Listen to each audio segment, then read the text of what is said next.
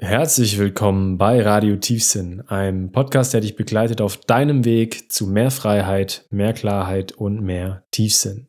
Mein Name ist Benjamin Ratgeber und gemeinsam gehen wir auf den Spuren der großen Fragen und erkunden die wirksamsten Prinzipien aus Philosophie, Psychologie und Spiritualität. Manchmal ist dieser Weg in Richtung Freiheit, Klarheit und Tiefsinn nicht angenehm ist nicht immer alles in pinke Zuckerwatte gehüllt und manchmal müssen wir für nachhaltige Transformation aus unserer emotionalen, aus unserer mentalen und unserer körperlichen Komfortzone raus. In Märchen ist es auch so, wenn wir ans Gold wollen, dann müssen wir erstmal am Drachen vorbei. Heute ist eine unglaublich wichtige Folge, die euch aber ein bisschen auf die Probe stellen wird. Du wirst bestimmt ab und zu Widerstände in dir spüren, du wirst herausgefordert und vielleicht willst du sogar zwischendrin mal auf Pause oder auf Stopp drücken wollen. Im heutigen Podcast geht es nicht um Sex, es geht nicht um Rezepte für Bananenbrot, sondern es geht um den Tod.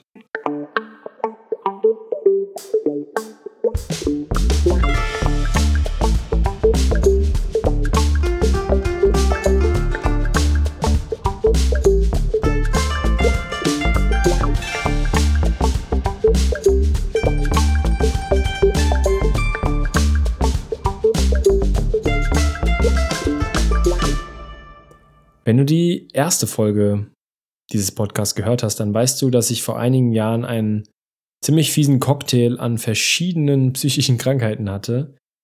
Und damals war für mich jede Nacht ein Kampf. Jedes Mal, wenn ich nachts die Augen geschlossen habe, um zu schlafen, hat sich so eine Art Gurt um meine Brust geschnürt, der mir den Atem genommen hat. Und gleichzeitig hatte ich das Gefühl, bewusstlos zu werden, wie als würde ich in ein nicht endendes Loch fallen. Und ich dachte damals immer, jetzt sterbe ich. Ich bin kein großer Geschichtenerzähler, ähm, der dir das jetzt mit lebendigen Bildern verständlich machen kann, wie sich das anfühlt. Ich kann dir nur sagen, dass es richtig krass ist. Ich weiß nicht, ob du schon mal Todesangst hattest, du schon mal dem Tod ins Auge geblickt hast, aber ich glaube, ein krasseres Gefühl gibt es nicht. Und genau dem Gefühl habe ich mich jede Nacht aufs Neue stellen müssen. Der einzige Weg, durch das Ganze durchzukommen, durchzukommen ähm, zu gewinnen, sozusagen, und einzuschlafen, war dieses Gefühl zu akzeptieren. Zu akzeptieren, dass ich jetzt sterbe. Zwar voll und ganz akzeptieren, ohne irgendwie eine mentale Ausstiegsklausel sozusagen zu haben. Und das habe ich oft natürlich nicht geschafft. An den Tagen, an denen mir der Mut gefehlt hat oder irgendwann mal dann dieser Schwindel, der Schmerz und die Angst zu krass wurden, habe ich mit aller Kraft meine Zähne zusammengebissen, habe auf mein Bett geschlagen und die Augen aufgerissen, um mich aus diesem Gefühl zu befreien. An den Nächten habe ich dann entweder gar nicht geschlafen oder morgens ein paar Stunden, nachdem ich mir ein, ein Bier vom Kiosk die nötige Schlafhilfe sozusagen verpasst habe. Ähm, was ich dir mit dieser kleinen persönlichen Geschichte nur sagen möchte, ist, dass der Tod für lange Zeit ein enger Begleiter für mich war. Ich konnte da noch nicht ahnen, dass er einmal einer meiner größten Lehrer sein würde. Bei uns in unserer westlichen Kultur ist der Tod etwas weit vom Alltag entferntes. Wir leben so weit entfernt von der Realität, dass wir eines Tages sterben. Und das ist nicht überall auf der Welt so. Durch einen Wink des Schicksals, eine Synchronizität, die nur das Leben selbst schreiben kann, ähm, lande ich vor einigen Jahren an einem Ort, der berühmt ist für, sein, für den Umgang mit dem Tod. Ich hatte eine Stelle in einem Entwicklungsprojekt in Indonesien, richtiger Traumjob, im Auftrag einer NGO bin ich durch unentdeckte Regionen Sulawesis gereist, um Informationen zu der Region zu sammeln und schlussendlich einen Reiseführer zu schreiben. Eine dieser Regionen, in denen ich unterwegs war, heißt Toraja. Und Toraja ist vor allem für eines bekannt. Seinen Totenkult. Die Bergregion liegt so abgelegen, dass die holländischen Kolonialisten nie so richtig bis zu Toraja vordringen konnten. Die Kultur ist deswegen für sehr, sehr lange Zeit unberührt geblieben. Und in Toraja ist die wichtigste Feier der Menschen ihre Beerdigung. Das sind wochenlange, wirklich ausschweifende Feste mit dem ganzen Dorf, mit Büffelopferungen, ähm, für die die Familie wirklich unglaubliche Summen ausgibt. Ähm, bereits Verstorbene werden dann außerdem oft mumifiziert und bleiben sogar teilweise bis zu einem Jahr noch im Haus. Ähm, man bringt den Verstorbenen täglich etwas zu essen oder zum Beispiel Zigaretten und sind immer noch im gleichen Zimmer, wo sie gelebt haben, als sie noch lebendig waren. In Toraja gibt es außerdem ganz viele alte Felsengräber, wo kleine Holzfiguren stehen, die die Verstorbenen ähm, nachstellen sollen. Es gibt kleine ähm, kastenartige Gräber in Bäumen, wo frühe verstorbene Neugeborene ihren letzten Frieden fanden. Und ja, wenn man da rumreist, da kommt man immer wieder an, an Höhlen, die mit menschlichen Knochen gefüllt ist und eigentlich ist der Tod überall, überall zu sehen. Es scheint, als sei das ganze Leben der Menschen dort nur darauf ausgelegt, diesen Übergang zwischen dem Leben und dem Tod erfolgreich zu gestalten, zu meistern. Und die Menschen in Toraja haben jeden Tag eine Erinnerung an die Vergänglichkeit ihres Lebens. Und so ist das eigentlich kulturell gesehen das absolute Gegenteil zu unserer westlichen Kultur zu unserer Kultur. Bei uns ist das Ganze so weit weg wie nur möglich. Das ist am, in den Rand, das Thema ist in den Rand der Gesellschaft verbannt. Das ist etwas, was vielleicht in Seniorenheimen oder in Krankenhäusern passiert und die Friedhöfe liegen am besten weit außerhalb der Stadt. Wir tun so, als wäre der Tod nur etwas, was andere betrifft. Und da kannst du dich jetzt fragen, ist es nicht besser so, wie wir es machen? Ist es nicht besser, wenn wir einfach unsere Sterblichkeit ausblenden? Was kümmert es mich, wenn ich eines Tages sterbe? Noch lebe ich ja. Warum soll, sollen wir überhaupt darüber reden? Die Antwort ist relativ simpel. Weil du durch die Erkenntnis frei wirst und weil es dir eine unglaubliche Kraft geben kann. Memento Mori. Gedenke des Todes. So sagten es die alten stoischen Philosophen. Maranasati, Todesbewusstsein, so heißt es im Buddhismus. Warum all diese Erinnerungen? Buddha, den Stoikern mir geht es nicht darum, dir Angst zu machen, ganz im Gegenteil. Es geht darum, dich zu inspirieren, zu motivieren und dich mit mehr Klarheit durchs Leben laufen zu lassen. Wenn wir uns den Tod bewusst machen, haben wir dann wirklich noch Zeit, unser Leben nach den Vorstellungen von anderen Menschen zu leben?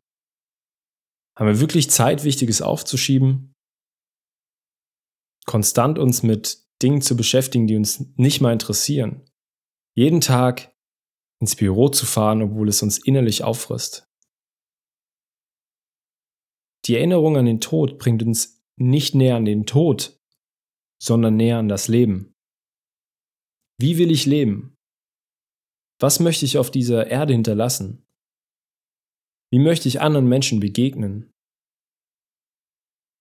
In seinen Meditationen, so heißt das Buch, schrieb der römische Kaiser und Philosoph Marcus Aurelius, Du könntest das Leben jetzt verlassen. Lasse das bestimmen, was du tust und sagst und denkst. Der Tod auf unserer Schulter, der zwingt uns radikal zu leben. Alles andere macht keinen Sinn. Es wäre regelrecht eine Verschwendung. Ryan Holiday, ein richtig legendärer Autor, einige Bestseller geschrieben, der hat vor seinem Büro das Bild eines Skelettes aufgehängt. Jedes Mal, bevor er sich an seine Arbeit macht, hält er einen Moment inne und verinnerlicht sich, verinnerlicht sich die Bedeutung Memento Mori. und macht sich dann erst an an seine Arbeit. Das hilft ihm, sich voll und ganz seiner Arbeit hinzugeben und verleiht seinem Schreiben und Schaffen eine gewisse Dringlichkeit. Aber, und den ähm, Punkt finde ich fast noch wichtiger, oder den finde ich, den finde ich wichtiger, wenn sein Sohn an der Tür steht, an der Tür seines Büros und mit ihm spielen will, dann hat er kein Problem damit, alles stehen und liegen zu lassen, um mit ihm zu spielen. Es könnte sein, dass es das letzte Mal ist. Und das hört sich jetzt so dramatisch an, aber so ist unser Leben. Es kann plötzlich und ohne Vorwarnung enden, egal ob das uns gefällt oder nicht, es ist ein Fakt. Und ja, es gibt Wegweiser für das, was nach dem Tod geschieht. Sicher ist es aber nicht. Und für unsere jetzige Überlegung auch nicht so wichtig. Denn was wir sicher wissen, ist, dass du als Person mit deinem Namen, deiner DNA, deiner Geschichte und deiner Erfahrung eines Tages sterben wird. Memento Mori ist ein unglaublich starkes Mantra, um dich von allen Mindfucks, von allen Ego-Trips, Zukunftsängsten, Vergangenheitsnostalgien runterholt und mit aller Kraft in die Gegenwart katapultiert. Dir wird sofort klar, was ist wichtig, was hat Priorität. Kann ich es mir wirklich erlauben, Sachen aufzuschieben? Denkst du an deine Großeltern, dann schreib ihnen. Das Mädchen, was du süß findest, sprich sie an. Dein Projekt, was du nicht aus dem Kopf bekommst, fang an. Steve Jobs sagte einmal, mich daran zu erinnern, dass ich bald tot sein werde, ist das beste Mittel, das ich jemals entdeckt habe, um die großen Entscheidungen in meinem Leben zu treffen. Weil fast alles, alle Erwartungen anderer, jeder Stolz, jede Angst vor Scham oder Scheitern nichtig wird angesichts des Todes. Dann bleibt nur das wirklich Wichtige. Sich daran zu erinnern, dass man stirbt, ist der beste Weg, den ich kenne, um den Denkfehler zu vermeiden. Man hätte etwas zu verlieren. Man ist jetzt schon nackt. Es gibt keinen Grund, nicht seinem Herzen zu folgen.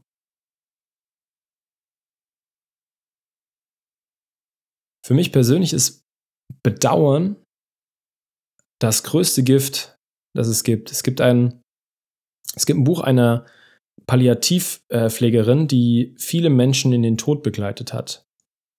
In dem Buch schreibt sie über die fünf Dinge, die Sterbende am meisten bereuen. Und Nummer eins von allen ist die Aussage, ich wünschte, ich hätte den Mut gehabt, mein eigenes Leben zu leben. Und ich will wirklich, dass kein einziger von uns mit diesem Satz aus dem Leben geht. Memento Mori, die Erinnerung an den Tod, die wirft die dringende Frage auf, nutze ich mein kostbares Leben oder nicht? Lebe ich nach meinen eigenen Regeln? Buddha sagt, von allen Spuren ist die des Elefanten die größte und von allen Meditationen ist die über den Tod die höchste. Vielleicht ist es ja so, je näher wir dem Tod kommen, desto näher kommen wir dem Leben. Je mehr verstehen wir, wie flüchtig unsere Momente auf dieser Welt sind, desto tiefer lehnen wir uns in sie hinein. Mit dem Tod auf der Schulter leben wir dringlich, aber nicht hektisch. Und statt dass wir von der einen Sache in die nächste rennen, kosten wir den Moment mit allen Sinnen, auf allen Ebenen und mit absoluter Präsenz die Gegenwart, den Moment aus. Jeder Tag ist ein fucking Geschenk. Wenn wir nah genug rangehen, äh, verliert der Tod vielleicht sogar sein hässliches Gesicht und wird zu einem gutmütigen Lehrer. Ist seine Arbeit nicht wichtig? Könnten wir ohne ihn das Leben überhaupt schätzen? Würde es das Leben in dieser Form ohne seinen Gegenspieler überhaupt geben? Würde es überhaupt existieren? Und wenn wir an einem Ort leben würden, wo Zeit unendlich ist, was wäre wahrscheinlich das Erste, was wir uns zurückwünschen würden? Je näher wir manchmal an etwas rangehen, was uns Angst macht, desto mehr verliert es seine Kraft. Wenn wir die Dinge einfach so sehen, wie sie sind und nicht, wie wir sie gerne hätten, ohne unsere Widerstände und Ängste einfach nur wahrnehmen, wie frei würden wir leben? Das war heute eine ziemlich aufreibende Fahrt. Deswegen fasse ich mich jetzt zum Abschluss kurz. Das Ziel meines Podcasts und meines Lebens, die ultimative Freiheit, die erreichen wir nicht, wenn wir unsere Augen vor dem Tod verschließen. Lass die Erinnerung Memento Mori als eine Aufforderung sehen, unser Leben radikal frei zu leben, als eine Erlaubnis, jeden Moment so zu genießen, als wäre der allerletzte.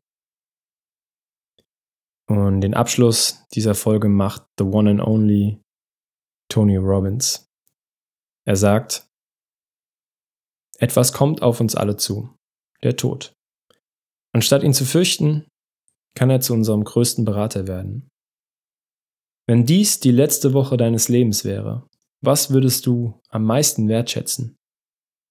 Wie würdest du leben? Wie würdest du lieben? Welche Wahrheit würdest du heute sagen? Lass diese Fragen dich durch die Woche leiten.